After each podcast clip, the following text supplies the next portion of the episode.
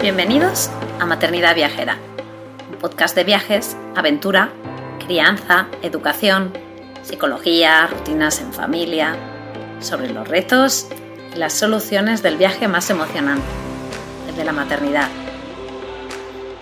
Si este programa te inspira, si te da ideas de viaje, te anima a vivir nuevas aventuras, te reta a salir de tu zona de confort, si te ayuda a mejorar tu paz maternidad en general tu vida o si simplemente te alegra un poquito tus días, te animo a apoyarnos formando parte de nuestra membresía anual. Accederás de manera inmediata a una plataforma de formación, un club de lectura, emails exclusivos con ideas, estrategias y consejos súper útiles para el día a día o descuentos en tiendas y proyectos chulis, como nuestra casita en la Sierra de Guadarrama o en nuestras sesiones de coaching familiar. Y ahora sí, vamos con el episodio de hoy.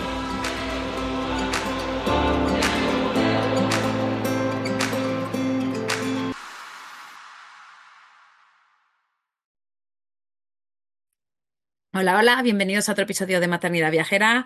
Em, hoy estamos con un, un, temazo, un temazo que ya viene, pues venimos hablando ya desde hace bastante tiempo. Em, venimos hablando de calzado respetuoso, barefoot, minimalista.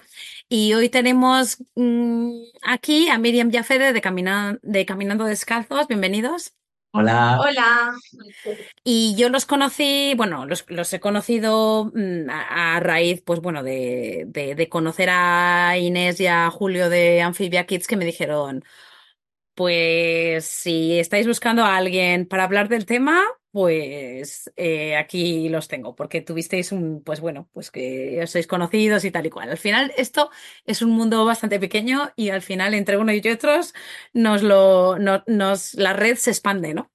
Em, entonces, yo cuento que ya sabéis que, bueno, el tema de la salud lo estamos, eh, pues, pues, tocando desde hace más de un año, eh, siempre es como una prioridad y y a raíz de, bueno, de un libro que nos leímos en el club de lectura que tenemos en Telegram, em, pues un libro que además que lo propuse yo porque yo ya lo había leído y dije, quiero leerlo otra vez. Y era un libro de Katie Bowman que se llama Mueve tu ADN y a raíz de eso, pues empezamos a hablar ahí a lo bestia, ¿no? Pa, pa, pa, pa, pa, pa. Y surgieron ahí pues muchas dudas, gente que ya lo usaba, gente que no lo usaba, eh, porque las conversaciones que tenemos aquí a raíz de los libros son, ¡buah! Y, y, y, bueno, pues es un tema que, que, me apetecía que la gente que estuvieseis fuera también, pues, eh, tuvierais acceso a ella. Y, y luego aclarar, ¿no? A nivel también un poco científico, ¿no? Hablar de, del por qué, ¿no? Es que ahora yo creo que estamos un poco en un mundo de modas, ¿no? Y entonces ahora ha venido la moda del calzado minimalista. ¿Y por qué? Y tal y cual. Y entonces, pues vamos aquí, a, en este episodio, a revelar un poco los porqués em, de, de este tipo de calzado, el por qué usarlo y, y un poco consejos a la hora de, de pues de, de, comprar uno, ¿no? Y de conseguir uno y para la actividad que vayamos a hacer. Em, entonces, ya os paso la palabra y os pregunto, ¿qué es el calzado respetuoso, minimalista, barefoot? Y así nos despejáis esa duda. ¿Empiezo yo? Vale. Vale, pues eh, nosotros lo vemos como que el calzado barefoot minimalista respetuoso es el calzado que respeta el pie, ¿vale? La forma del pie, eh, tu musculatura, etcétera. Entonces, lo que nosotros decimos es que dentro del calzado respetuoso existen tres tipos de calzado, ¿vale? El calzado de transición, que después hablaremos de ella, pero es em, un calzado pues, mm, con más espesor, eh, pues para ayudar a hacer esa adaptación del calzado convencional al, calzado eh, barefoot. Luego está el calzado minimalista, que es un calzado que tiene entre unos 6 milímetros y 6 y, y, y 8 milímetros, algo así. Es como algo intermedio, un grosor intermedio. Y luego el calzado barefoot que está por debajo, Descalzo. sí, por debajo de los Sencillito. 3 milímetros. O sea, ya es pues una simple protección para que sienta totalmente todo el suelo y tal. Entonces, esa es la diferenciación que hacemos nosotros. Hay como mucha controversia en todo esto porque al final es algo relativamente nuevo están los es, expertos no se ponen de acuerdo. Pero No lo sé, que pero sí es que el concepto es que respete el pie. En España se ha cogido mucho la aceptación de la excepción de calzado respetuoso. Simplemente en, en- en Estados Unidos es más barefoot, que es descalzo, que va más con la parte funcional de, de utilizar eh, un calzado que, que te permita mover como si fueses descalzo, mientras que la de aquí es más que respete la forma, que al final es lo mismo, es respetar la forma, la movilidad, la musculatura, la biomecánica y todo va más todo encaminado a lo mismo. Nosotros hemos, digamos que hay como clasificaciones, pero esas clasificaciones mm, es más para ayudar a la gente, pero al final es que respete tu necesidad en ese momento, porque a lo mejor plantarte un calzado barefoot de 3 milímetros, luego hablaremos de la transición, cuando tú llevas muchísimos años con calzado de eh, Nike de 3 centímetros, pues no es respetuoso para ti porque tú tienes primero que adaptar tu musculatura. Entonces, se trata de hacer esa adaptación de la manera más eh, sana y adecuada a ti, ¿vale? Es un poco lo, lo que vamos buscando siempre en el calzado barefoot. Y luego, bueno, pues eh, cuento un poquito las características, ¿vale? Es un calzado que tiene una forma anatómica, eh, veréis, no, sí, tiene como forma de pie, ¿vale? Hay distintos tipos de, de hormas dependiendo de los tipos de pie, porque hay tipos de pie que tienen el primer dedo, el dedo gordo más largo, o el segundo, incluso todos iguales, Y entonces, tienen nombres sí. de pie griego, egipcio, sí, nosotros en, bueno, tenemos un- en el blog de la tienda, eh, veréis ahí, pero em, esto, hay distintas formas para que respeten tu forma del, del pie, ¿no? Después son zapatos que tienen cero drop, que significa que em, son iguales por delante y por detrás, no hay no ningún tipo de tacón. tacón. Son súper flexibles, torsionan súper bien. eh, normalmente no tienen contrafuerte detrás, aunque hay algunos que tienen una ligera consistencia, pero bueno, todo eso entra dentro de lo que sería el calzado barefoot. Y, y también suelen tener una plantilla que se extrae para que tú veas si el calzado eh, te queda grande o pequeño visualmente también, ¿no? Que es algo que muchos zapatos convencionales las llevan pegadas y no puedes extraerlas. Entonces tampoco sabes cómo estás llevando el pie ahí dentro. Más- Sí, esas son las características más principales. sí. O sea, yo tengo pues mi mínima educación al, al- al- a- en el sentido de, pues, de, de los pies, pero yo creo que una persona que quizá no ha escuchado nunca hablar del tema, eh, lo que estás diciendo es igual que chino. Me refiero, es como, pero que si cero drop, que si minimalista, que si 13 milímetros. Vamos a ver, llevamos toda la vida utilizando un calzado Sí. mm, Esto justo lo, que lo estaba pensando yo ahora mismo. Es, es que, ¿en qué consiste esto? A ver, e, el, el concepto es que vas a buscar un zapato que te valga, que sea, es cambiar el concepto, no buscas cualquier zapato, buscas eh, que tu pie, o sea, un zapato que se adapte a tu pie y no al contrario. Es decir, yo no voy a la tienda y pruebo uno y porque yo tengo un 41 me llevo un 41 porque es bonito. No. Lo que haces es, y muchas de las veces que cuando vienen las tiendas es, cuando vienen a los puestos físicos que hacemos es, mm, se pone el zapato y hablamos de volumen, hablamos de largo, de ancho, hablamos de empeines altos, hablamos de tipologías de pie. Es que por primera vez tu pie va a caber en un zapato. Luego además tiene la característica de que ese zapato es hiperflexible y tu musculatura se va a empezar a mover, a movilizar. Va a llegar más riego, vas a tener menos, em, va a llegar más sangre al pie, vas a tener menos frío en los pies. Es decir, que es como que se va, mm, como que es todo el concepto de, de volver a recuperar la funcionalidad que tenía el pie. Entonces desaparecen los juanetes. Es lo primero por lo que la gente viene. Es que tengo juanete y me han dicho qué tal. Mucha vez gente viene por patologías o por pies con unas dimensiones que siempre le han hecho daño a los zapatos. Viene de ahí. Y luego poco a poco eh, se va metiendo en el concepto de que eso era lo normal. Digamos que las personas que tenían pies más atípicos, que no cabían en los zapatos, son los primeros que han acudido al barefoot. Luego hay toda una corriente de respetuoso y tal, que va muy asociado con el tipo de crianza, que también está totalmente relacionado, porque al final, por eso en España es respetuoso, porque nació de, de esas madres y padres que querían lo mejor para sus hijos y poco a poco investigando se dieron cuenta de que las marcas convencionales no se lo daban. Y de ahí nace también ese concepto respetuoso que, de, que yo sepa solo se utiliza en, en España. El respo- Sí, respectful sí. shoes no lo he escuchado yo en el inglés. No, Es- eso es una cosa nuestra de, aquí. aquí. Sí. de botas, de tacones, de, de, bueno, es que se me ocurren, mm, pues eso, tú vas a la tienda de zapatos, necesito un zapato y yo veo a ver cuál me gusta. Entonces ahora ya no saber cuál me gusta, porque la moda o la estética o el color, o sea, ahora lo que yo tengo que ver es que mi salud de los pies, la salud de los pies depende del calzado Eso es, que yo use, ¿no? tal Eso cual, es, tal eso cual. es. Es que ese zapato se adapte a tu pie, no que tu pie se adapte al zapato.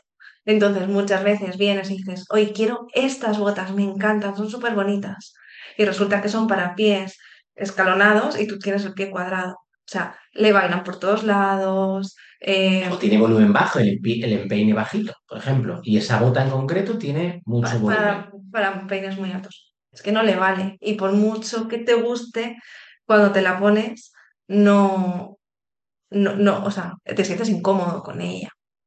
Entonces, una de las cosas que da el calzado respetuoso es que empiezas a ser conscientes de que tus pies existen y además empiezas a tener sensibilidad en ellos y, y lo que nosotros vemos es que las personas normalmente se plantan el zapato que les gusta tal y no notan ni siquiera que les está rozando. Cuando empiezas a utilizar calzado barefoot, eh, sientes todo, Se vuelven más exigentes. mucho O más. sea, ponen el pie y de repente cosas que antes toleraban muy bien. De hecho, les ves venir con un calzado que dices, te me estás quejando de este y el que llevas es por adaptación pura y dura, porque es imposible que vayas más cómodo en el que llevas ahora mismo.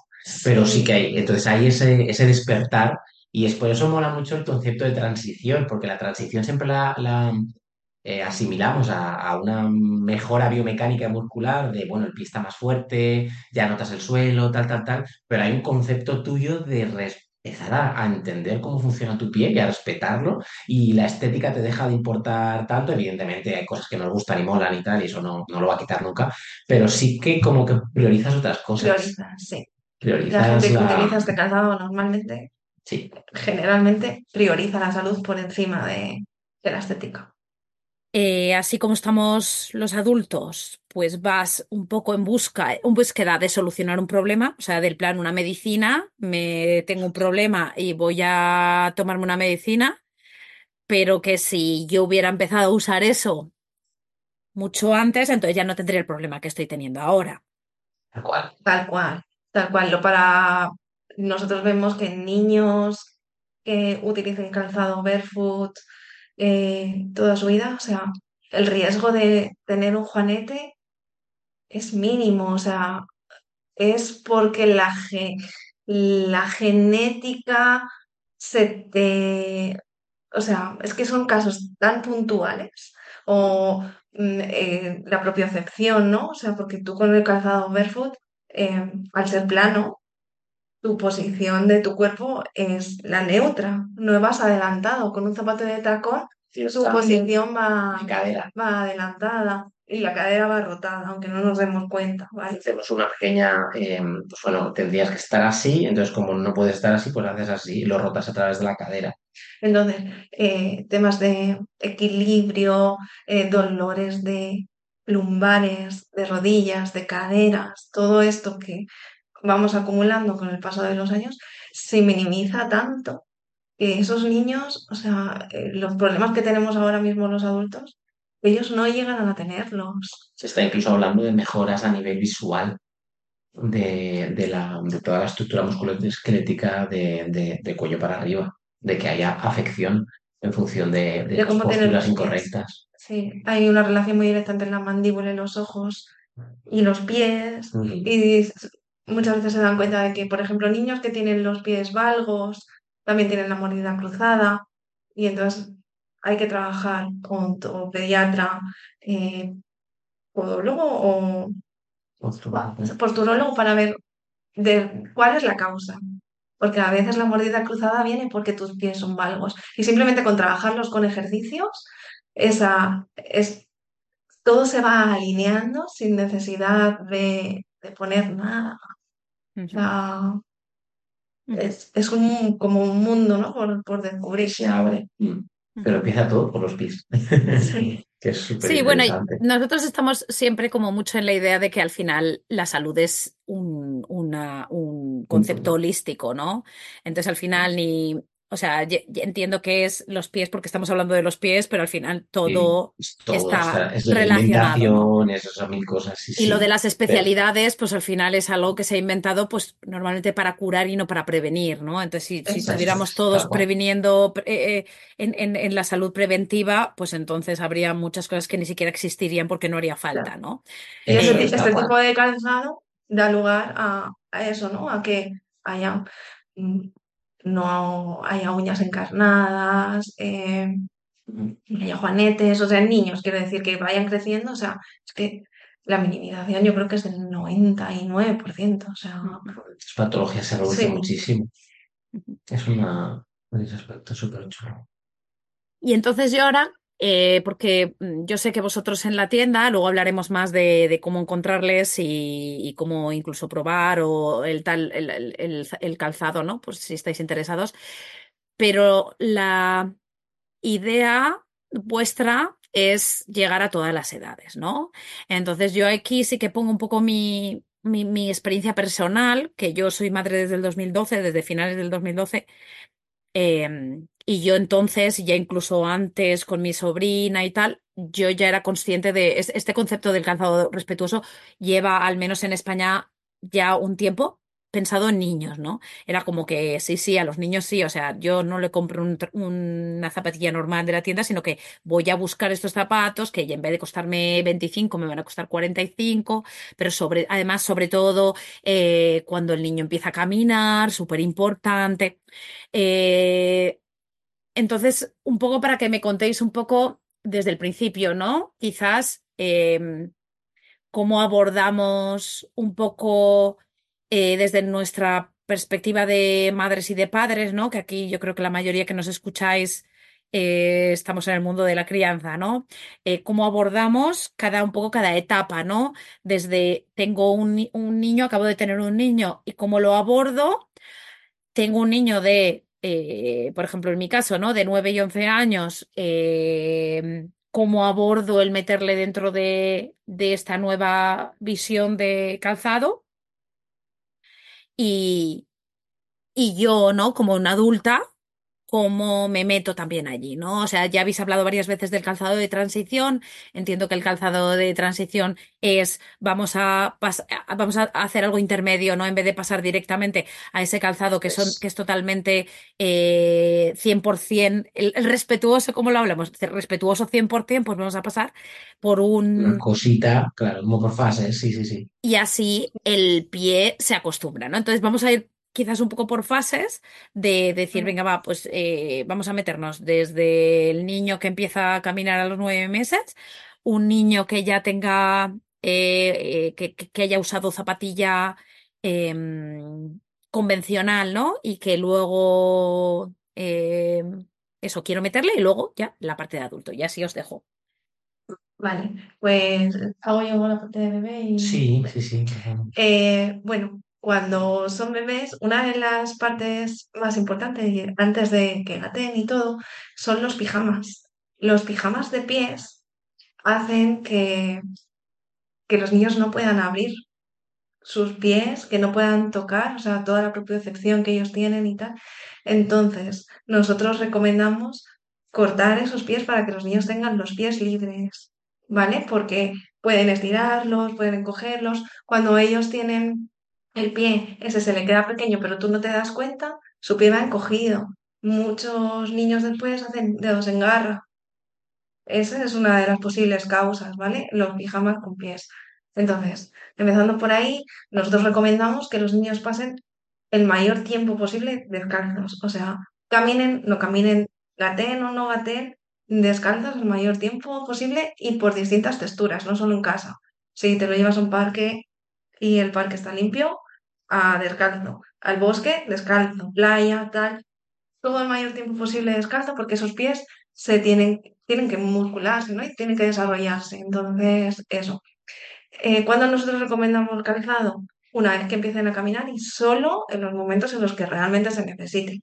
O sea, si estás caminando por la ciudad, pues vale. Pero en esos momentos, porque por muy minimalista que sea el calzado, por muy respetuoso que sea, es algo, ¿vale? Entonces, cuanto más tiempo esté el pie libre, mucho mejor para ese desarrollo del peque, para, para todo, para la sensibilidad que coge con el terreno cuando estaban en, en césped, en tal, toda esa conexión con el terreno, el grounding que se llama, bueno, es la energía, ¿no? Y todo esto te baja la inflamación, el, el estrés, el cortisol, todo para los peques también, súper bueno. Entonces, una vez que empiezan a caminar, eh, intentar buscar un calzado que no tenga más de 3 milímetros, ¿vale? Y que sea muy blandito, flexible e intentar que pese poco también, porque al, al final están aprendiendo a andar y cuanto más pese un calzado, eh, más difícil se lo pone y que sean súper flexibles también, pues eso, para que le acompañe al pie. Y, y bueno, lo que hay que hacer para comprarle un calzado respetuoso a un bebé es intentar medirle el pie cuando ya, como ya se ponen de pie y todo, eh, de largo y de ancho, y, y intentar buscar un calzado que se, que, se- adapte a ese largo y a ese ancho. Normalmente para niños que empiezan a caminar, dar los primeros pasos, con dejar un margen entre la medida del niño de largo, por ejemplo, eh, la medida del niño y, y la medida de la plantilla del zapato son 8 milímetros, ¿vale? Porque cuando nosotros caminamos necesitamos tener un poquito de espacio en el zapato para, para que el pie se desplace. Es decir, si, te- si le pones, le plantas em, el pie al, al peque y le mide 15, pues 15 más 8 milímetros. Que- Eso tiene que ser la plantilla, Sí, ¿vale? para que eso, como, como mucho, ¿vale? Para un peque que esté dando Sí, tanta pasitos. eh, porque si no se tropieza mucho y todo esto. Entonces, les dificulta más que ayudarle o, o más que acompañar.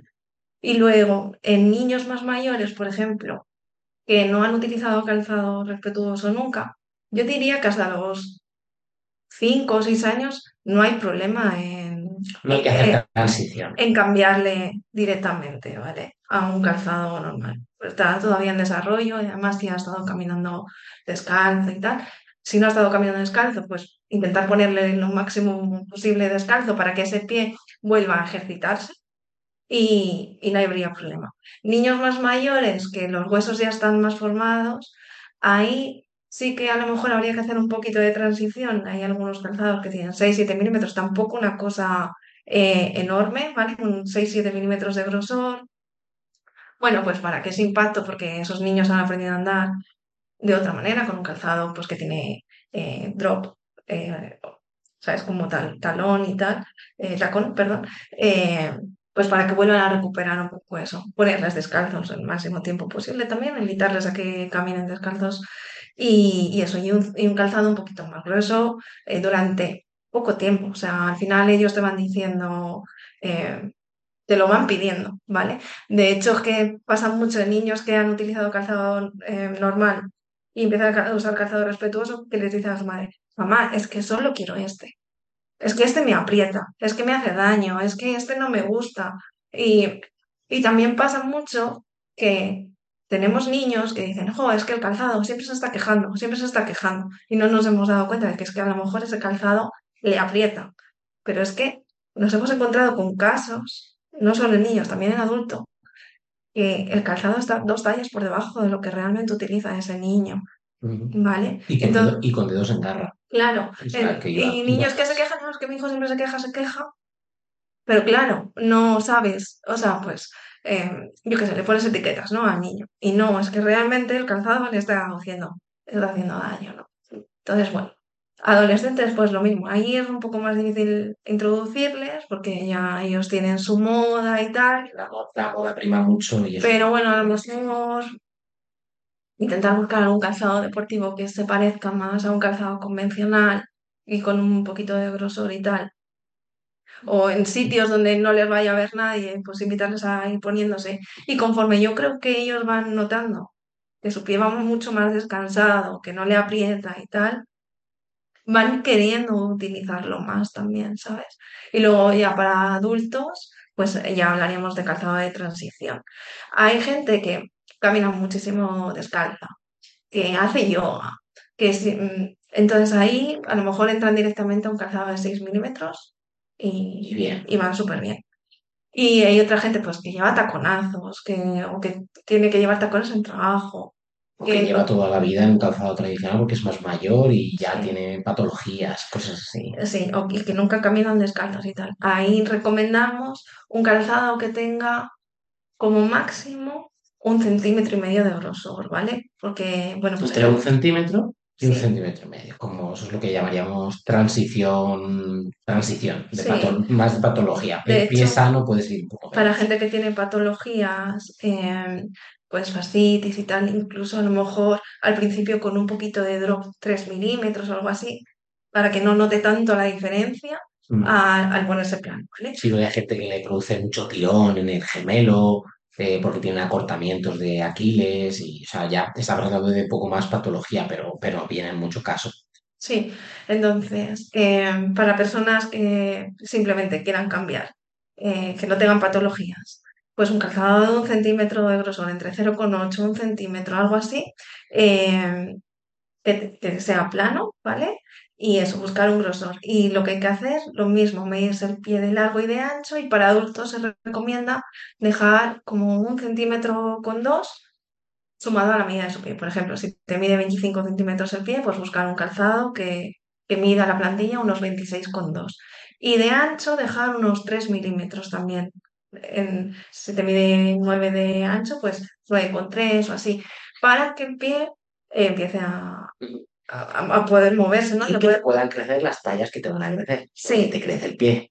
Eso es una de las de los efectos secundarios del calzado barefoot. Que Tiene dos, tiene dos. El principal es que ya no puedes volver a salir de él. Ya siempre vas a ir a, ca- a- y el otro es que te crecen los pies. Son los Sí. dos efectos secundarios. Sí, porque pues eso, mucha gente tiene dedos en garra eh, y se le empiezan a estirar. Luego de llevar el calzado convencional, la musculatura de aquí está muy tensa. Entonces cuando tú dejas al pie libre, el pie empieza a expandirse y de repente pues está crecido. A veces una talla, a veces dos, y hay gente que incluso tres. O sea, es, es En dejarlo. función de cada pie, claro. Sí.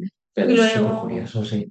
Una vez que ya empiezas a utilizar tu calzado de transición, que estás cómodo, que, que, porque al principio a lo mejor se pueden notar tirones en los gemelos, en el glúteo, pues toda la musculatura se está despertando. Es como si hicieras ejercicio. Realmente tú lo que notas es como si vinieses, te vas a andar y es como si vinieses un poco entumecido de una sesión de ejercicio. Esa es la sensación. Entonces a veces hay que reposar un poco, descansar un poco. Sí, de hecho, lo que no he contado es que nosotros recomendamos que la primera vez que te compras un calzado barefoot lo utilices al principio 30 minutos, te das un paseo, vuelves a tu casa, vas aumentando el tiempo conforme tú ves que tu cuerpo se, se va adaptando a él, ¿no? Y dices, bueno, ahora puedo utilizarlo un poquito más. Y que si ves que te has pasado de tiempo, recules, vayas un poquito para atrás y lo utilices un poquito menos de tiempo hasta que esa musculatura eh, pues se ponga en funcionamiento otra vez, más, básicamente para no causar ningún tipo de lesión o sobrecarga en los metatarsos o, fascitis. Entonces, bueno, ahí. Y luego, una vez que ya llevas un tiempo con tu calzado de transición, tal, el propio cuerpo y el propio pie ya te pide ir pasando a un calzado más minimalista. Pues ir buscando hasta dónde. O sea, pues a lo mejor te compras un calzado intermedio, lo que llamamos calzado minimalista, y estás allí así unos años, unos meses, y luego de repente te compras un calzado de 2 milímetros y ves, oye, pues no, yo esto no lo puedo aguantar. Noto tanto el suelo que no puedo. O, o sí, es que me encanta y yo ya no puedo utilizar ni un calzado de 6. Es que directamente iría descalza por la calle. Eh, pero como no puedo, pues me llevo este de 2 milímetros. Ahí es un poco en función ya de lo que tú sientas. Yo siempre digo que no hay que llegar al calzado barefoot de 2 milímetros. No es una carrera por llegar hasta abajo del todo. Es llegar a un calzado que realmente te respete a ti, ¿no? Tu necesidad. Que si te quedas en los 6 milímetros, pues es estupendo porque estás teniendo un calzado que tiene una forma ancha, que respeta tus dedos, eh, que es súper flexible, o sea, te acompaña en el paso, tu musculatura va a estar activa y eso es lo importante, Es un, ingre- un ingrediente más de tu salud general. Pasa a ser eso. No pasa a ser una cosa que va contra tu salud, digamos. Ese es el objetivo. Que sea algo pues como natural. Ujú, Que te, que te acompañe. Y, yo aquí tengo varias cosas que decir que he ido acumulando a medida que nos hemos moviendo. Eh, el tema del, grounding que has comentado, eh, hace, yo creo que ya hace dos años o algo así, escribí yo un artículo también para la web y si pones grounding con niños, yo creo que es el primero que te sale. Eh, y aquí lo hemos repetido millones de veces y somos súper, súper, pues eso, en la línea de, de, de descálzate en cuanto puedas, de al niño déjale descalzo en el, en los parques que veas que no se va, no vaya a haber colillas o cristales, ¿sabes? O sea, obviamente con un poco de, en cualquier lugar seguro. en cualquier lugar seguro, si es en la naturaleza, pues cualquier cosa vale y si se hace daño con una astilla, pues son gajes Pero ¿no? es menor. que, es que lo notas mogollón, es que eh, yo esta semana me ha pasado que como ha subido un poquito más la temperatura aquí en España, eh, hoy le, le dije a Miriam, oye, que igual, hoy me he quitado los calcetines, me he dado cuenta de que el terrazo ya está para poder ir descalzo. Eh, yo no me hace falta que esté muy caliente, pero cuando hace mm, dos grados, pues se nota mucho. Entonces llevaba pues una, como unas slippers. Y, y al quitármelo fue como, ostras, ya notas esa sensación del verano cuando llevábamos calzado tradi- tradicional que ibas en verano, te quitas la primera vez para cogerte las sandalias, eh, para las chanclas, y lo notas todo, o te vas a la piscina y, y notas el, el suelo y no notas todo y es como todo súper incómodo, esa sensación. Fíjate que yo llevo siempre calzado y aún así lo notas. O sea, que es que es súper genial volver al descalzo. cuando, cuando llevas todo el verano descalzo y te vuelves a meter en los zapatos y dices, otra vez, esta tortura. Claro, claro. Y sobre todo son los, los niños, si nosotros ya les animamos, les acostumbramos a eso, pues al final, pues es, es, es, es- al final es como las manos, ¿no? Si tuviéramos las manos con unos guantes todo el día, ¿no? Lo incómodo que es y siempre, pues al final es lo mismo. Yo, por ejemplo, los míos que, eh, eh, pues bueno, son, son de, de no sé, no sé cómo llamarles a mis hijos, que se suben por las, por los sí, marcos de sí. las puertas. Entonces, ellos han trepado por los marcos de las puertas y entonces eso no lo pueden hacer ni con calcetines ni con zapatos, eso tienen que hacerlo con el pie descalzo, ¿no? sí, Eh, totalmente. y, y bueno, pues hace, yo creo que fue en la temporada número dos, entrevistamos a, a, a Rubén, que es del, de la cuenta que es Movimientos Alimento. Y, y bueno, pues hablábamos un poco también de eso, ¿no? De, de, de, cómo eh, darle oportunidades a los niños de, experienciar y de, y de mover su cuerpo, ¿no? Y él es fisioterapeuta y hablábamos un poco de, de este tema, ¿no? Y, y bueno, pues eh, eh, eso, mm, pues desde Objetivo del Libre siempre ha ido- hemos ido un poco en esa línea. Entonces, los niños eh, lo máximo que puedan, así, ¿no? Siempre, Eh, siempre, siempre. siempre. Luego, una duda que se me ocurre, ¿no? Que es un poco también, es de madre, ¿no? O sea, yo, por ejemplo, ni- ninguno del, o sea, juegan los dos a fútbol, eh, Paul juega también a baloncesto, eh, a deportes y tal, y, cuando juegan a deportes en general, pues utilizan el calzado que tienen, que es, que en este caso sí que es eh, del, tipo barefoot, pero es verdad que, por ejemplo, para fútbol no. Para fútbol utilizan, pues, el- cuando es con hierba de tacos, cuando es de dentro, pues el, el, de, pues, tipo fútbol sala. Y entonces ahí sí que es en, la única especialidad por ahora en la que le compramos zapato específico para eso. Eh, ¿qué pasa por usar unas horas un calzado de ese tipo? Yo, por ejemplo, en baloncesto ahora sí que utiliza eso, pero entiendo que si él sigue, eh, quizás eh, em, ya como que el cuerpo ya le pida algún calzado más específico de baloncesto que tenga más em, Amortiguación. como, perdona, Amortiguación. amortiguación, efectivamente, ¿no? Entonces, a ver qué, qué me decís de eso y supongo que habrá muchos padres que también estén como un poco en esa, en esa línea de, de, de, de situación, ¿no? A ver, como eso está creciendo, poquito a poco irá habiendo ese tipo de calzado para deportes también. De hecho, de fútbol, creo que en Estados Ya. Unidos ya hay mejorable y muy caro ahora mismo, pero está. Eh, mientras que no se puede pues obviamente se le pone y lo que justo después, descalzo, para que esa musculatura se relaje. Y luego se pueden dar, pues a lo mejor algún masaje con una pelota pues de tenis o una pelota más blandita de estas de goma, un poquito de masaje para relajar la musculatura, meterse sus dedos de las manos entre los dedos de los pies para abrir un poquito ese, esos dedos, ¿no? Así, pues un masaje mm, sutil, no hay fuerte ni nada, pero para simplemente aliviar un poco la tensión que ha causado ese zapato dentro de, del niño. Y con el calzado que requiera más amortiguación y tal, hasta que llegue lo mismo. O sea, tú haces tu deporte, tampoco es- son tantas horas, eh, es, es mínimo, ¿sabes? El daño que te está produciendo. Y si tú luego después Si lo compensa. Si lo claro, si lo compensas con, con ir descalzo, con darte algún masaje, eh, con hacer algún ejercicio también descalzo, porque al final niños que ya son más mayores, que ya quieren entrenar cosas y tal, pues poder entrenar descalzo siempre, por supuesto, eh, pues para hacer equilibrios o cosas así, eso ya le va a estar dando esa fortaleza al pie, ¿vale? Entonces, Mm, no es preocupante que el niño utilice en, momentos específicos ese tipo de calzado, siempre y cuando después eh, se le dé opción al pie a, a volver a liberarse y, y ya está, ¿no? Sí, hay, hay mucho debate. De hecho, este calzado realmente nace para maratonianos. Solamente es un calzado que iba buscando la máxima eficiencia, que al final la máxima eficiencia es la que te aporta la amortiguación de tu propia musculatura. El, el arco plantar es, es el mejor amortiguador.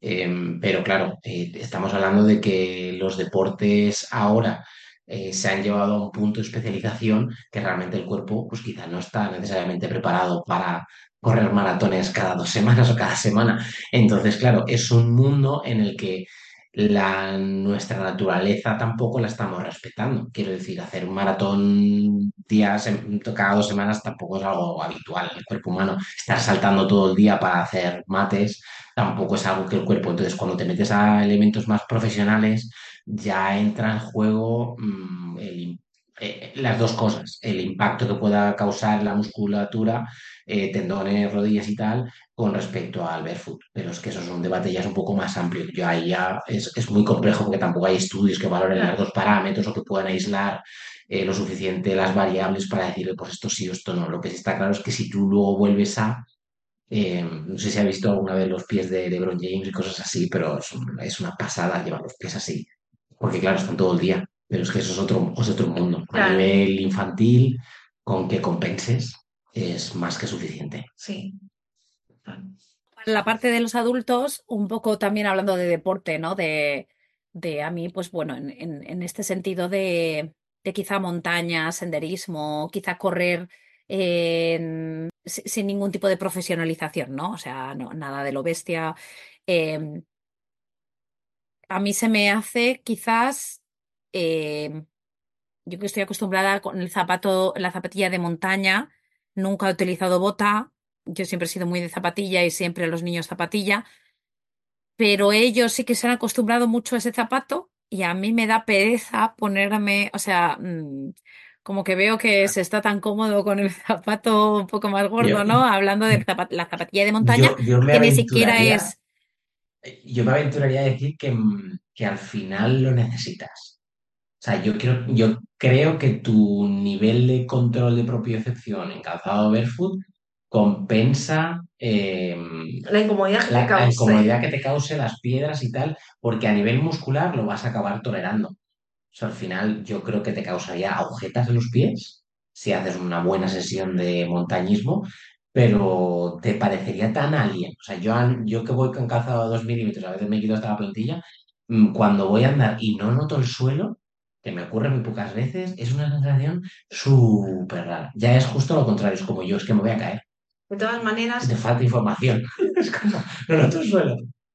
cada vez, cada vez hay más marcas que hacen calzado de senderismo como para transición, Sí, ¿vale? es, No es un calzado súper verde, lleva tacos gorditos que claro, protegen un poquito más. y incluso de un centímetro y medio, o sea, algo que, que ya está bien, pero que sigue respetando la horma de tu pie, ¿no? Que no vas ahí con el pie súper apretado, porque además al tú al poder abrir los pies, tienes eh, mucho, ¿cómo se dice? Eh, Superficie. mucha más superficie disponible. Entonces, a la hora de escalar una roca o no sé qué, vas a ir mucho mejor con tu pie abierto Sí, se, que, se que- la cargan. claro, que con, con el pie así, ¿no? Entonces, mm, para, para senderismo cada vez hay más marcas, afortunadamente, y, y yo te eh, aconsejaría o, o te mm, animaría a, a utilizar un calzado que sea un poquito más grueso, a lo mejor que el que tú tienes ahora mismo, que es muy, muy minimalista realmente para, es, para eso. Si todavía a lo mejor notas molestias, uf, es que, jo, Volver a un paso más, lo que sí, hemos y hablado, y, zapatillas. y, y, y No, no- ves no son todo botas, hay zapatillas también, y Sí, yo creo que ahí en Estados Unidos también las puedes encontrar. sí, sí, Sí, sí. sí, Y yo yo sí que te sé, animaría. sí, yo sé que hay alguna marca y tal, pero mm, yo sinceramente yo creo que en alguno, a ver, eh, tengo que decir que este en concreto que yo tengo ahora ya hablando de tema personal, este tema, este que tengo yo en concreto, voy muy, Cómoda. voy muy cómoda y voy ahí, no me aprieta nada, ¿no? Pero también es verdad que digo, ostras, yo que soy muy de, yo soy minimalista, o sea, no es que sea de calzado minimalista, yo soy minimalista. Sí, Y digo yo, ostras, y me tengo que comprar, ¿y esto qué hago? ¿Lo dejo allí? claro. ¿Sabes? Claro, Entonces eso yo creo que también pues eh, debe de haber Sí, mucha gente que estáis escuchándonos y gente con la que habéis hablado que, pero si yo ya tengo uno, pues ya cuando se me rompa ya, cuando me tenga que cambiar eso otro. Entonces, Eso ¿qué opináis? ¿Qué os, opináis? os contamos una historia personal. Nosotros estábamos, vivíamos en Reino Unido y nos compramos las primeras de transición, eh, es la marca Lems de Estados Unidos, nos compramos las Lems Boulder, los compramos los dos, la misma, los mismos zapatos, las mismas botas, que son impermeables, de cuero, tal, muy guay, tal. Eh, al principio, ¿cuánto pasó hasta la... Nueve meses hasta que nos compramos el siguiente. Claro, porque... O sea, no podíamos ni tirar el nuestro, Claro. ni queríamos, mm, o sea, no, siempre, pero también os digo que es que llevábamos, o sea, daba igual donde fuésemos, que íbamos con las botas para Sí, todos lados, o sea, estéticamente nos daba un poquito igual. O sí, porque como, como "Bueno, en vamos". un país nadie nos conoce. Además, no pillo muy lejos del COVID Sí. eh, y entonces era ir, lo que sí podíamos hacer era ir a bosques a andar, porque sí que podías ir a parques públicos, no podías ir a zonas, pero mientras mantuvieses, mantuvieses la distancia, allí en Reino Unido sí que se podía salir. Y los nueve primeros meses los tuvimos solo con esas botas, Sí. después compramos unas zapatillas y después al año unas sandalias, o sea, como muy cuando lo Sí. realmente lo necesitásemos, ¿no? Tampoco algo exagerado. Hay gente que dice, bueno, yo cambio todo y otras personas que, que dicen, bueno, vamos poco a poco, ¿no? Y hay gente que también tiene mucho miedo a entrar por el precio, mucho miedo a entrar por el precio. Nosotros decimos, no te preocupes, es que puedes comprar solo una. O sea, no necesitas tener 30 zapatos en tu armario. Y, y si quieres tener 30 zapatos, pues puedes tenerlos, pero con que te compres uno y vayas viendo, a lo mejor de aquí a dos años te compras otro, no pasa nada, o sea, duran, no se rompen. Entonces, puedes utilizar el tiempo que quieras estos y después comprar otros, ¿no? O sea, que el precio no sea tampoco, eh, sobre todo en adultos, porque los niños al final cambian mucho de talla y, y, bueno, es ahí, ahí ya, pues entiendo que hay gente que dice sí o no, me voy a, a- me voy a más baratas o a Barefoot Friendly, que es otra historia, eh, que es como un calzado que respeta, pero tiene, es Pero no cumple todos los sí. parámetros, digamos. Entonces, bueno, eh, yo qué sé, es algo, sí, eh, el precio es algo que condiciona a muchas personas y nosotros decimos poco a poco, cómprate uno, si quieres, prueba y, ya verás, ya verás, hay veces, a lo mejor dices, oye, pues este año no voy a comprarme esto y me voy a, voy a hacer la inversión en otros zapatos porque me siento muy cómodo o, o no, pero yo qué sé, es ya decisión de cada uno. Es como todo, ¿no? O sea, al final, pues estamos hablando que, que, que no es impagable, ¿no? Que al final hay- los zapatos de hoy en día también son muy caros, ¿no? O sea, yo lo que sí que veo es que decir, hombre, compra, a mí me da dolor decir, ya tiro estas o las dejo de lado o las dono, a mí eso me da dolor, pero en el momento en el que necesitas, al final, si te pones a comprar zapatillas por el mundo, pues al final estas te cuestan quizás el doble de, de una zapatilla normal, pues, mm, pues tampoco, tampoco lo veo si ves que pues son de buena calidad y Eso es. Sí, es una inversión también de salud, ¿no? Eh, sobre todo los es, adultos Eso que al final, Claro, pues. Mm, Yo pienso, piensa en el, ti- en el dinero que te vas a ahorrar en el fisio. O en el podólogo en el futuro, o en... Es sí, es que es una inversión en salud, o tú mismo a nivel movilidad. Es que ocurren muchas cosas. Es que a nivel, a nivel articular ocurren también muchas cosas de, de que tienes otra percepción de tu cuerpo, de, de qué te funciona, qué no. Es como cuando, yo lo, lo equiparo como cuando empiezas a hacer pilates al principio, que de repente dices, oye, me he notado que este músculo a mí no me va. O sea, me noto que en este lado de la cadera sí o en este no, que es como que empiezas a ser consciente y entonces te ayuda en tu propia movilidad. De hecho, nosotros estamos haciendo ahora sentadillas, movilidad, cosas Animal Flow, cosas de esas que, es en plan, es que va todo muy en la línea, va todo muy eh, relacionado con el movimiento y tu biomecánica y tu manera de entender tu cuerpo. Es lo que has dicho al principio, es como muy, ayuda mucho a volver a esa salud, a ese punto de salud holística, de, de revisar todo un poco como que le das un repaso a todos tus hábitos y te planteas todo un poco. Es como, si yo que llevo todo este tiempo con este calzado, eh, con el calzado toda la vida, de repente he descubierto esto, ¿qué más me podré plantear? Y, sí, hay van, muchos surgiendo. Bueno, al final como cuando empiezas a criar, ¿no? Que de Sí, repente descubres una cosa y otra y te lleva otra y otra te lleva otra y, y ahora nos lleva esto. Porque al final nosotros empezamos desde el mismo punto, ¿no? Desde la crianza hasta que hemos llegado aquí. Sí, y yo ahora, antes de, de pasar un poco a la siguiente parte que me apetecía, y ya para cerrar un poco el episodio, me apetecía pues, preguntaros por el calcetín. Porque el tema del calcetín, que yo, por ejemplo, yo, yo creo que todos los zapatos que tengo yo voy muy cómoda y me siento y yo voy mucho tiempo descalza y no, y no lo sé, como que no. Pero sí que he notado que en los últimos años que yo quizá estoy más con esta idea, el calcetín a mí me molesta mucho, ¿no? Entonces yo fíjate que ahora hasta en los, el concepto de, de, el, el ese calcetín que se utiliza, no sé cómo se llama, la verdad, que es como un poco solamente para cubrir los dedos y cubrir un poco el, o sea, quiere decir la planta, pero el, el calcetín más pequeño que existe, ¿no? el Los, los pinkies. Los, pinkies, vale, pues sí, esos. Pues yo ya no-show. has- hasta con, hasta con, cuando me voy a correr, utilizo esos, que son de deporte, que los, los tengo de deporte. Porque, pero ha sido una, sin tener, sin investigar de nada, una necesidad mía de decir, ostras, es que no me puedo poner un calcetín. Es que no, es que no, es que además mis dedos, es que yo los necesito lo Sí, más así Libres, posible. libres. Entonces, eh, yo sé que mucha gente es con, también con los niños, ¿no? El, el, el, el, el ponte los calcetines y los calcetines. Y yo sé que, pues, por ejemplo, los míos con la, con los calcetines del fútbol que tienen, que son un poco más agresivos en, en la parte de delante, eh, me hacen daño. Yo sé, ahora estoy escuchando muchos niños con, es que tiene hipersensibilidad, ¿no? Y entonces es un poco como, mm, me apetece hablar de, del tema este porque sí que veo que el calcetín también tiene mucha culpa en el, lo cómodo o lo libre que pueda estar el, el pie. Entonces se me ocurre que si utilizas un calzado que sea pues eh, respetuoso o ya tirando ya más, ¿no? El, el minimalista o el barefoot y que te pones un calcetín de rizo, eh, de tal, y al final yo no lo sé hasta qué punto, claro. los dedos así. Llevan los dedos en punta igualmente. Claro, a ver, es que los calcetines es un submundo.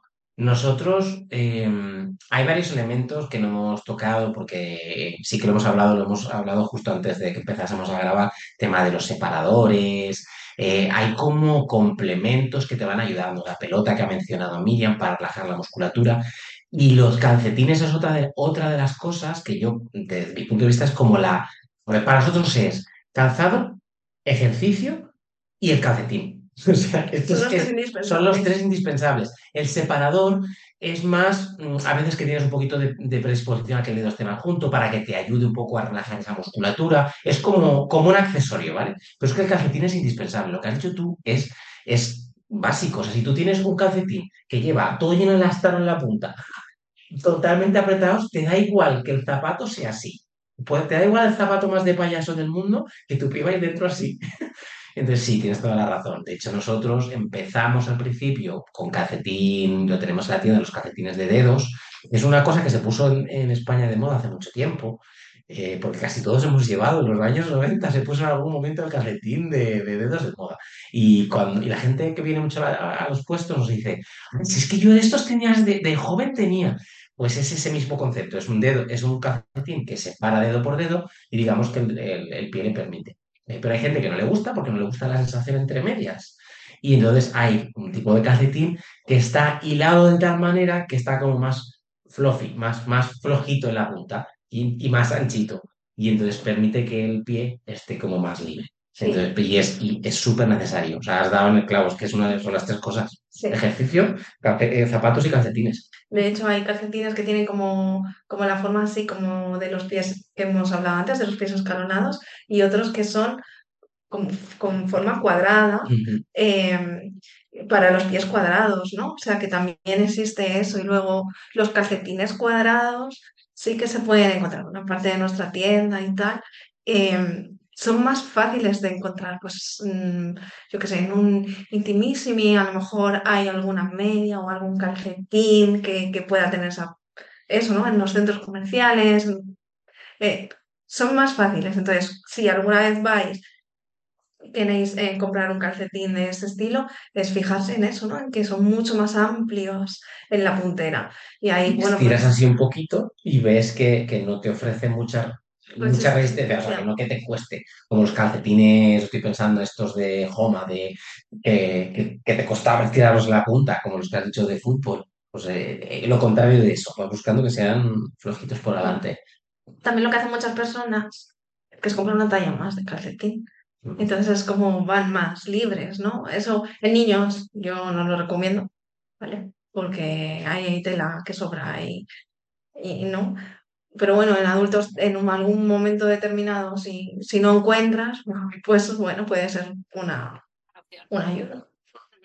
Yo creo que ya hemos pasado un poco por las diferentes como etapas, ¿no? Que, que en las que nos podemos enfrentar quizás a este tipo de calzado, el por qué, eh, los beneficios eh, y tal. Y ahora yo os pregunto, ¿qué hacéis? O sea, ¿cómo fue que os metisteis en este? ¿No? Porque yo creo que no sois podólogos ninguno de los dos, ni No, fisioterapeutas. no. Entonces, quiero que me expliquéis un poco cómo, cómo surgió la tienda, ¿no? Y así ya también ahí nos explicáis un poco dónde encontraros, ¿no? Sí, surge antes, empieza, empezamos primero por el blog, empieza tú. Bueno, no somos porque somos padres buscábamos calzado para nuestros hijos. Viviendo en Reino Unido era un poco com- complicado. Bueno, yo me planteé con mi primer hijo que era que si todo estaba mal, o sea, así, mm, si no sé, Si la crianza que me habían dicho, dicho, tal como te lo planteas todo, empiezas a claro. plantearte todo. Todo Me, planteé, eh, el casado también es algo que, que estoy poniendo mal y busqué en España y, y bueno, pues encontré una marca que es muy famosa, que no es minimalista ni respetuosa ni nada, pero en ese momento era como la que te vendían como calzado respetuoso y yo se lo puse a mi hijo. Cuando nació mi hija tres años más tarde, me planteé lo mismo y ahí me apareció una marca española de calzado respetuoso de verdad. Sí, que es que es, que es entonces zapato feroz. desde Reino Unido, o sea, nosotros pedíamos el calzado a España, a casa de mi tía, mi tía me lo mandaba en una caja a Reino Unido con, em, sabiendo, no sabiendo si le iba a valer La talla, la o, talla, todo. o no. O sea, ese miedo que tiene mucha gente de me lo pruebo, no me lo pruebo, si no me lo pruebo no lo compro porque no lo sé. Bueno, pues nosotros hemos pasado esa fase también de, de ostras, estoy comprando y me estoy mandando el calzado 4.000 kilómetros. Y bueno, pues se lo pusimos a nuestra hija, vimos que caminaba súper bien con ellos, se lo pusimos a nuestro hijo y al mes dijimos, ¿y por qué nosotros no? O sea, esto será para todos. Así pensando. Teníamos una amiga que había empezado a utilizar también, que alguna vez nos había hablado de ello, pero así como algo muy lejano. Y dijimos, venga, pues vamos. Nos costó muchísimo elegir nuestro primer calzado barefoot. Mucho tiempo, dos meses investigando, porque además no había información, ¿vale? En español, nada. Y en inglés, un grupo de Facebook. Entonces ahí buscando y tal. Empezamos a utilizarlo, vimos los beneficios y Fede me propuso que creara un blog de- de varias cosas, ¿no? Pero una de ellas era atajando pues este tema, ¿no? Del calzado barefoot. Y, bueno, pues empezamos a crear contenido en español. para que la gente, porque veíamos que la gente en España utilizaba para, para, para niños, pero que para ellos no. Entonces, era como, pero ¿por qué nadie se da cuenta? Entonces empezamos a crear esto y bueno, el blog tuvo éxito, eh, había muchas búsquedas y tal. Estaba bien posicionado, había interés. Por circunstancias de la vida, Fede le despidieron del trabajo que había conseguido aquí en España cuando nos mudamos y con su capitalización del paro decidimos montar la tienda y enfocarnos en niños, por supuesto, porque eh, lo necesitan, pero también en adultos, ¿no? Porque casi no había ninguna tienda que se enfocase en adultos. Entonces fue como, venga, vamos a darle un empujón a esto. Fue súper guay porque es una cosa personal, pero, pero mola decirlo porque a mí me despiden un jueves y es como que llevábamos ya mucho tiempo pensando que teníamos que hacer ese proyecto y fue como, no vamos a hablar de esto. Eh, vamos a pasar, porque fue traumático, no lo esperábamos. Y fue de jueves y el lunes nos pusimos de la mesa y montamos la tienda, venga, vale. Y nos tocó montar la tienda por capitalización, que tienes un mes para gastarlo en pleno agosto. Busca notario. En. España en agosto. Fue Nos- eh, una Extremadura. La, la página web la hicimos nosotros porque em, no había recursos económicos, así que la página web está creada totalmente por nosotros desde cero, autodidactas. O sea, fue un mes con los dos niños en casa, una locura, pero la salió. Salió para adelante. Salió y, y, bueno, pues estamos muy contentos porque está teniendo muy buena acogida, está creciendo, eh, estamos llevando el calzado a mucha gente. Mm, ver la cara de la gente cuando vienen a los puestos, de felicidad, de darnos las gracias, de jolín, que se me ha quitado el dolor de espalda, que se me ha quitado el dolor de rodilla que llevaba cinco años o diez, o toda mi vida con él y ya no lo tengo. Ostras, es que gracias, ¿no? Por el esfuerzo también, porque nosotros tenemos principalmente la tienda online, pero sí que veíamos esa necesidad de que la gente se pudiese probar el calzado. Porque, porque sí, porque Y te hace falta, hay gente que le hace falta, hay gente que somos más de compras online y tal, estamos más hechos y el calzado, pues bueno, ya has comprado ropa, pues es un pasito más, que es raro la primera vez que lo haces, pero lo puedes hacer, pero personas que no han hecho esa, ese mundo online o que no lo conocen cercano, es que es totalmente alien comprar un, un calzado por internet, es que no tiene sentido. Y bueno, Eh. nos, nos llevamos la tienda, pues parte del almacén con nosotros cuando nos ven aparecer en la feria. Es como, ¿esto qué hacéis? Porque normalmente la gente lleva muestras, ¿no? Cosas pequeñitas. Una furgoneta está dentro, o sea, nosotros lo que hacemos, vamos al almacén, cargamos la furgoneta entera, vamos al sitio, lo descargamos y lo montamos todo y luego de vuelta a recoger. Normalmente pues cargamos cuatro o cinco veces y inventariamos tres, o sea, es, es matador, pero bueno, Pero es, la es muy gratificante, ¿no? Eh, poder llevar el calzado a la gente y sí, no sé. Y luego, bueno, pues intentamos también,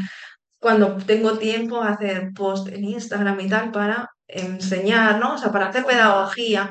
y luego a la gente que pasa por los mercados, hacerles pedagogía y hay gente que le dejas la semilla y a lo mejor al siguiente puesto viene, oye, es que llevo pensando todo el mes este en esto y me los quiero probar porque, joder, es que a mí me duelen mucho los pies. Y se los prueban y los llevan y luego te vienen a ver a lo mejor a los tres meses a darte las gracias o a comprarse otro o...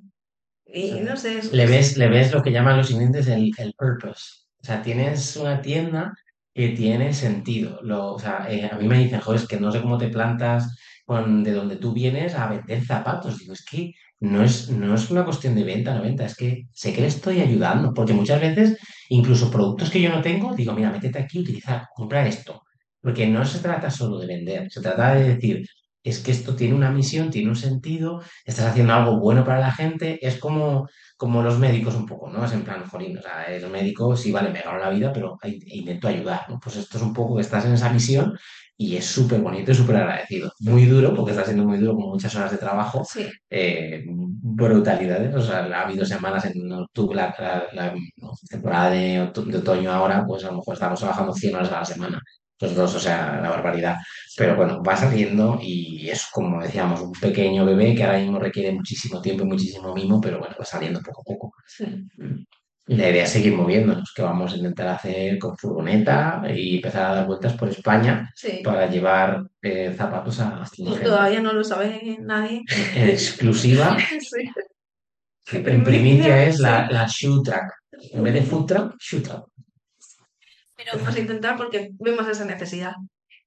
explicar un poco quizás el- en los lugares donde vais, estos mercados de que habláis, para que la gente se haga un poco la idea, ¿no? Porque eh, vosotros estáis en el centro de España, Comunidad de Madrid y, al- Madrid. y alrededores os pilla, eh, quiero decir, todos los que estéis en Comunidad de Madrid y, rozando, eh, os viene decente. De hecho, Eh, tenemos, dime, dime. tenemos gente que, que viene aposta, que viene aposta desde Zaragoza, desde Galicia, desde... Es De hay, tan poquito ahora mismo que le salvas el... que dicen, bueno, pues ya que estoy, aprovecho el viaje, visito Madrid y me compro el calzado o me lo pruebo o tal. Hay gente que lo está Te reservan y, y vienen. Nosotros normalmente ponemos en Madrid, tenemos como puestos más recurrentes, normalmente es o en el mercado de motores, em, del Museo del el. Museo del Ferrocarril, ahí al lado de Atocha en Madrid, que eso es un puesto que ocurre el segundo fin de semana de cada mes. No siempre vamos, pero siempre lo anunciamos cuando vamos. Normalmente vamos cada dos meses. Más o menos, porque es una cuestión más de cuánto calzado disponemos, porque mm, no es, no es barato y hay que, y hay que un poco compensar un poco con que, que tengas el calzado disponible y las tallas para la gente. Eh, luego también ponemos en el rastro, en, una, en, en el rastro, pero no en el rastro en puesto de rastro, sino en una galería comercial adyacente que está en el rastro. También ah, hacemos algún tipo de colaboración con fisioterapeutas, que vamos a sus clínicas y lo hacemos mediante cita privada. La gente viene, le dedicamos 20 minutos a cada persona para que se prueben y es un poco más íntimo y también está funcionando bien. Es más tranquilo, es otro ritmo, el que también lo agradecemos, eh, porque sí, la verdad es que hay veces que tiene mucho éxito y hay gente que, como, como la gente cuando se mete, lo busca y no lo encuentra, porque hay gente a veces que se nos monta cola porque la gente, de tener que dar tickets a la gente para, para poder, porque la gente es que lo, lo quiere y es súper súper complicado encontrarlo. Y luego en Aranjuez. En Aranjuez es el primer sitio donde empezamos a poner puestos. Es donde vivíamos y Sí, donde y siempre intentamos poner en Aranjuez también, pues a lo mejor, pues una vez cada dos meses, también más o menos. Vamos variando, ¿vale? A veces vamos al norte, la clínica del fisioterapeuta, en el centro de Madrid y al sur, para que gente de diferentes puntos pueda acceder al calzado. Entonces intentamos siempre variar un poco todo esto, pues eso, para que gente que vive en Toledo no le cueste acercarse a Aranjuez, o gente que vive en la Sierra de Madrid baje a Alcobendas, por ejemplo, ¿no? Pues y dar esa facilidad también para, para que no esté todo concentrado en el centro. Entonces, la idea a partir de mayo es intentar Sí. hacer un puesto en Madrid y otro moviendo. Intentar llevar la tienda a sitios donde aún van a tardar muchos años hasta que tengan el calzado. Yo creo que por lo menos cinco o seis años en algunos sitios van a tardar. Luego supongo que la lógica de la norma se impondrá y empezará a haber más calzado disponible, pero Sí. de momento creo que vamos a hacer buen servicio a la gente de, de decir, pues mira, voy a Gijón, a, yo que sé, a Santiago, a cosas así que, que aún falta tiempo hasta que las tiendas se pongan a pie del cañón, vaya. Y podamos, pues eso, hacer, porque es un problema. Mucha gente tiene miedo de empezar simplemente por el hecho de pedir online, de la devolución, ¿no? De, joder, que te- luego tengo que devolver, son cuatro euros, y si no me vale. Entonces esa reticencia, eh, Te aleja de un bien hace- mayor. claro, hace que te estés perdiendo algo que, jolín, puede ser muy positivo para ti. Entonces fue como, bueno, ¿qué hacemos? ¿Montamos tienda física? Porque mucha gente nos pide, joder, ¿cuándo vais a montar la tienda física? Y yo digo, es que estar en Madrid o ahí simplemente solo voy a dar servicio a la gente de mi alrededor. Es que, vale, pongo mi tienda en Madrid, me va a ir súper bien, si no lo dudo, pero no es el objetivo ahora mismo. El objetivo es intentar llegar al máximo tiempo, máximo número de personas posibles, ¿no? Que, que puedan probarse más personas. Entonces, de momento hemos apostado por, por la furgoneta. Más trabajo, pero más satisfactorio a la vez. Sí, yo, yo visualizo un poco el, el, el decir, si en, un momento dado hay ciertas marcas que probablemente em, en una tienda de zapatos convencional puedan tener, como decir, pues mira, puedo tener esta marca, este modelo en concreto que quizás se pueda vender más porque es más parecido a un cam- a un calzado convencional. Em, pero claro, la persona que te va a atender, con respeto a que al quien sea, pues al final es una- un vendedor de zapatos que tiene una variedad de zapatos, ¿no? Que pues no es lo mismo que alguien como vosotros que estáis pues especializados en, en esto y, y, vais a velar usamos. y que lo usáis y que vais a velar por dentro de la variedad, el- eh, eh, el no, no te van a meter ese zapato que es el que tienen, que se llama Barefoot, cuando igual De a ti en hecho, tú en ese momento, pues no, no te encaja ese, porque es. ese no es, ¿no? De hecho, eso a Laura nos ha pasado, ¿eh? De, ya ha habido gente que se, quiere- se me quería llevar un modelo y le he dicho, no te lo vendo. Gente que se enfada con Y se nosotros. enfada con nosotros. Y no En te puedo plan, vender porque te, te lleva. voy a causar una lesión. No te puedes llevar el más minimalista porque sea buenísimo. ujú. Es que no tengo plantilla para una persona que, que, que no va en... Entonces, digamos que también es un poco mi responsabilidad de decir, esto es hiper minimalista. O sea, esto, te- como te lo pongas una hora, te van a... O sea, hasta te puedes lesionar. Entonces, entras a que entienda el concepto sí, y ellos mismos con ese rato tuyo, que al final hay gente con la que estamos una hora, ¿eh? sí, en en- Perfectamente. incluso en los puestos, ¿no? En Por eso puestos. también, Una hora explicando cosas, probando, gente que se prueba la mitad de la tienda y hay gente que no se lleva nada. Pero yo sé que esa persona se va a comprar. Quizá no a mí, me da igual. Es que ya llega un momento que no va solo de vender, va de que entendamos cómo funciona un poco. Sí, un poco de difusión, ¿no? Sí, sí, Sí, de sí. difusión, que al final, pedagogía. sí, de que es lo, un poco lo que hacemos, y yo el tema de la, de la semilla que has comentado, yo lo digo todos los días, a todos los momentos, en este podcast, es como nosotros plantamos la semillita. El otro día escuchaba algo así y ahora lo estoy repitiendo mucho, que era como, yo te enciendo la chispa, pero tú te tienes que crear tu fuego, ¿no? Es como Pues, un poco al final, es, es, es, es eso, ¿no? O sea, eh, eh, implantar una idea en el cerebro de otra persona es prácticamente imposible, ¿eh? Por mucho que seas de marketing, tal. O sea, implantar una, convencerte de una idea así de sopetón es imposible. Ahora sí, el ponerte eso en la cabeza y que a partir de eso tú empieces a procesar, y eso es lo que le pasa a los que vuelven. Es como eso es. tú estás ahí y entonces eh, ese, esa semilla que tú has plantado esa, pues eso, esa chispita que has encendido, pues ha, hecho que un proceso ahí mental ocurra y llegue un momento en el que digas, ostras, sí, se encienda ahí y crezca la planta, ¿no? Sí, Entonces, eh, sí, o sea, aquí la labor de, de este podcast e incluso en general del proyecto es esa, pero es de, difus- de difundir algo en lo que uno cree, ¿no? Y, y de ahí un poco el tema de la satisfacción que os crea, ¿no? El decir, ostras, qué gratificante es cuando ves que es que te lo crees, o sea, es cuánta gente está vendiendo por ahí cosas que no se las cree y las está No, vendiendo simplemente por el hecho de, mm, de que, de que supervivencia pura y dura, de sí, sí. sí, supervivencia, de, eco- de un beneficio económico, de, que, eh, de querer, pues bueno, pues, pues por cada uno por sus razones. Pero es tan fácil vender un producto que tú, del que tú crees que al final, qué emoción, sí, ¿no? La de hablar sí, simplemente Sí, de esto, ¿no? sí, sí. Hay veces que ya al final de la tarde, ¿no? Cuando llevamos 11 horas a lo mejor ahí en motores y ya nos de la garganta, viene alguien y dices, este día no es tu semilla porque yo ya no puedo más.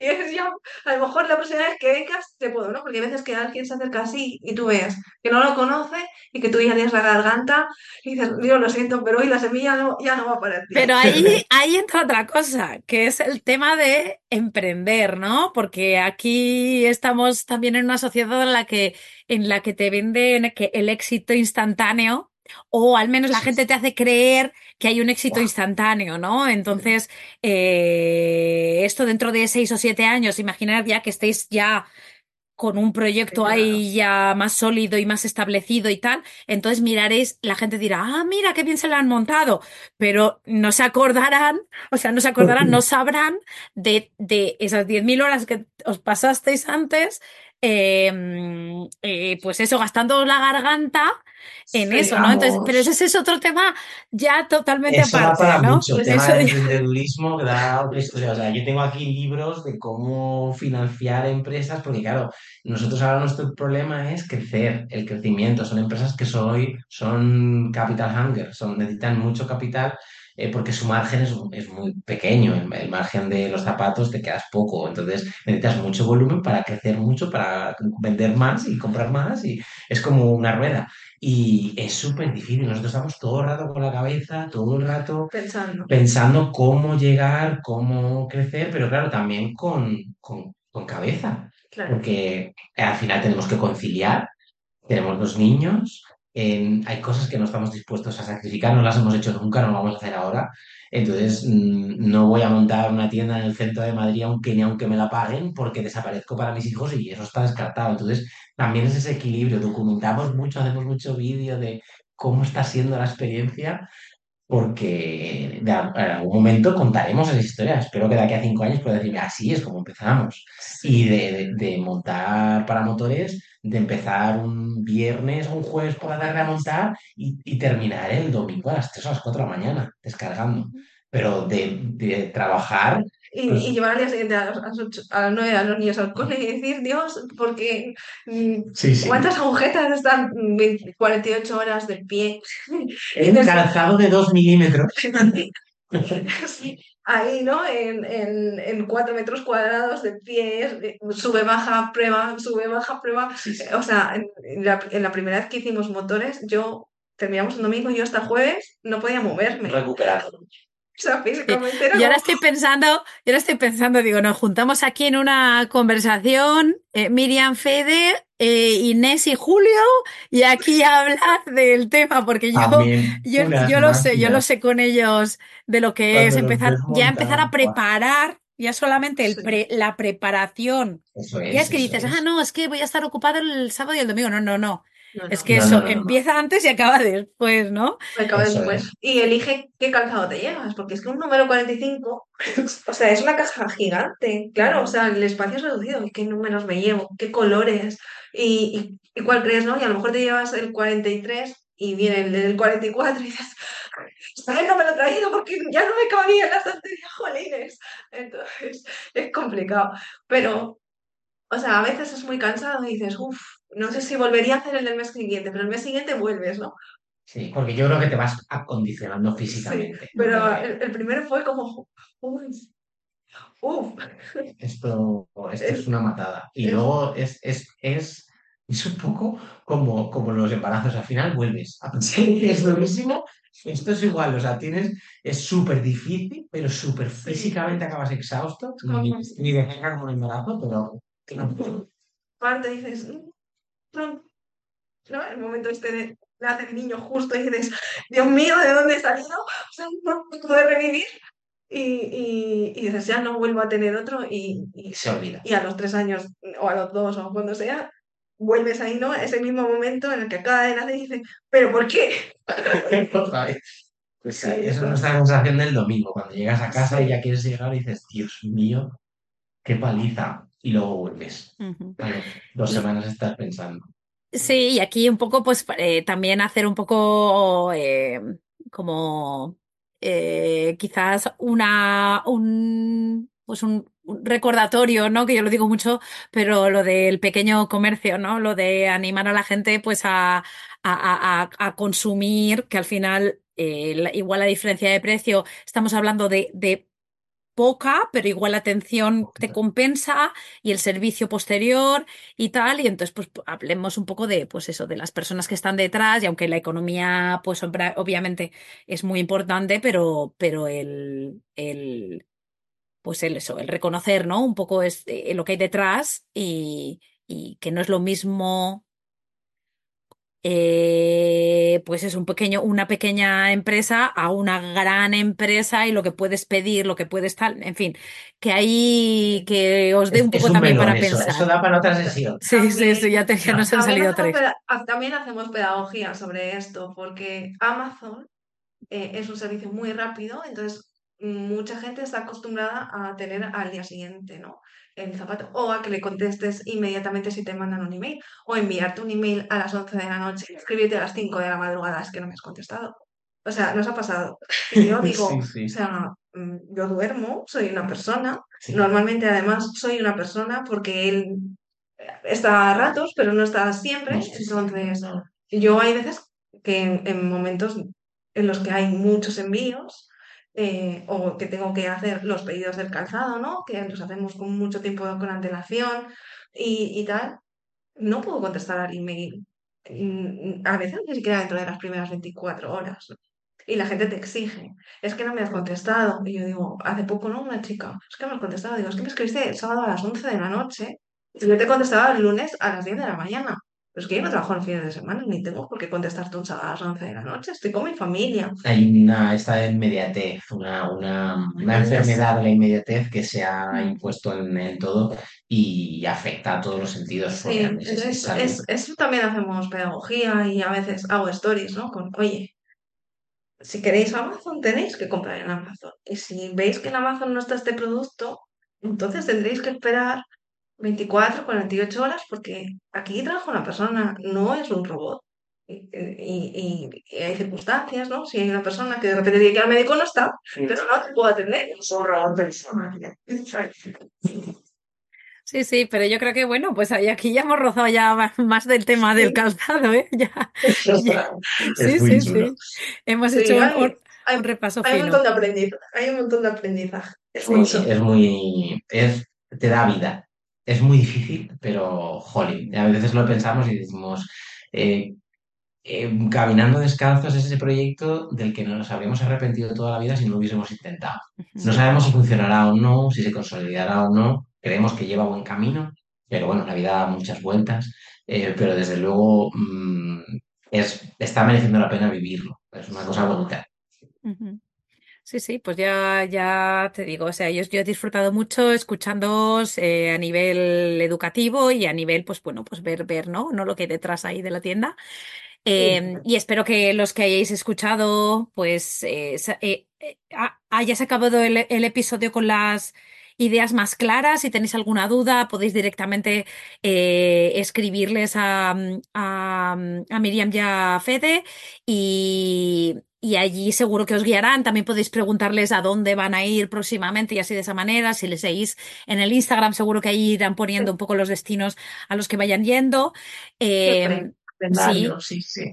Y, y nada, muchas gracias por venir. Muchas gracias por venir eh, aquí. por. Por la invitación. Sí, sí, sí. Y ya vosotras, pues eso, gracias por estar hasta el final. Si habéis llegado al final es que os ha interesado mucho el tema. Eh, y, y nada, como todas las semanas, pues la semana que viene nos vemos en otro episodio que espero que os sirva. Y obviamente, si os ha gustado y creéis que alguien le pueda, le pueda interesar, pues lo compartís, que es un poco lo, lo más de lo más que, no- que podéis hacer por nosotros. Así que nada, nos vemos la semana que viene. Adiós, adiós. Adiós.